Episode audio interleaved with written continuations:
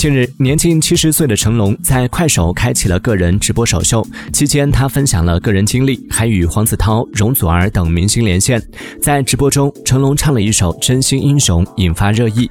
当晚直播中，在线观看人数超三百万，巅峰时更是达到了五百四十万，点赞数超过三点二亿次。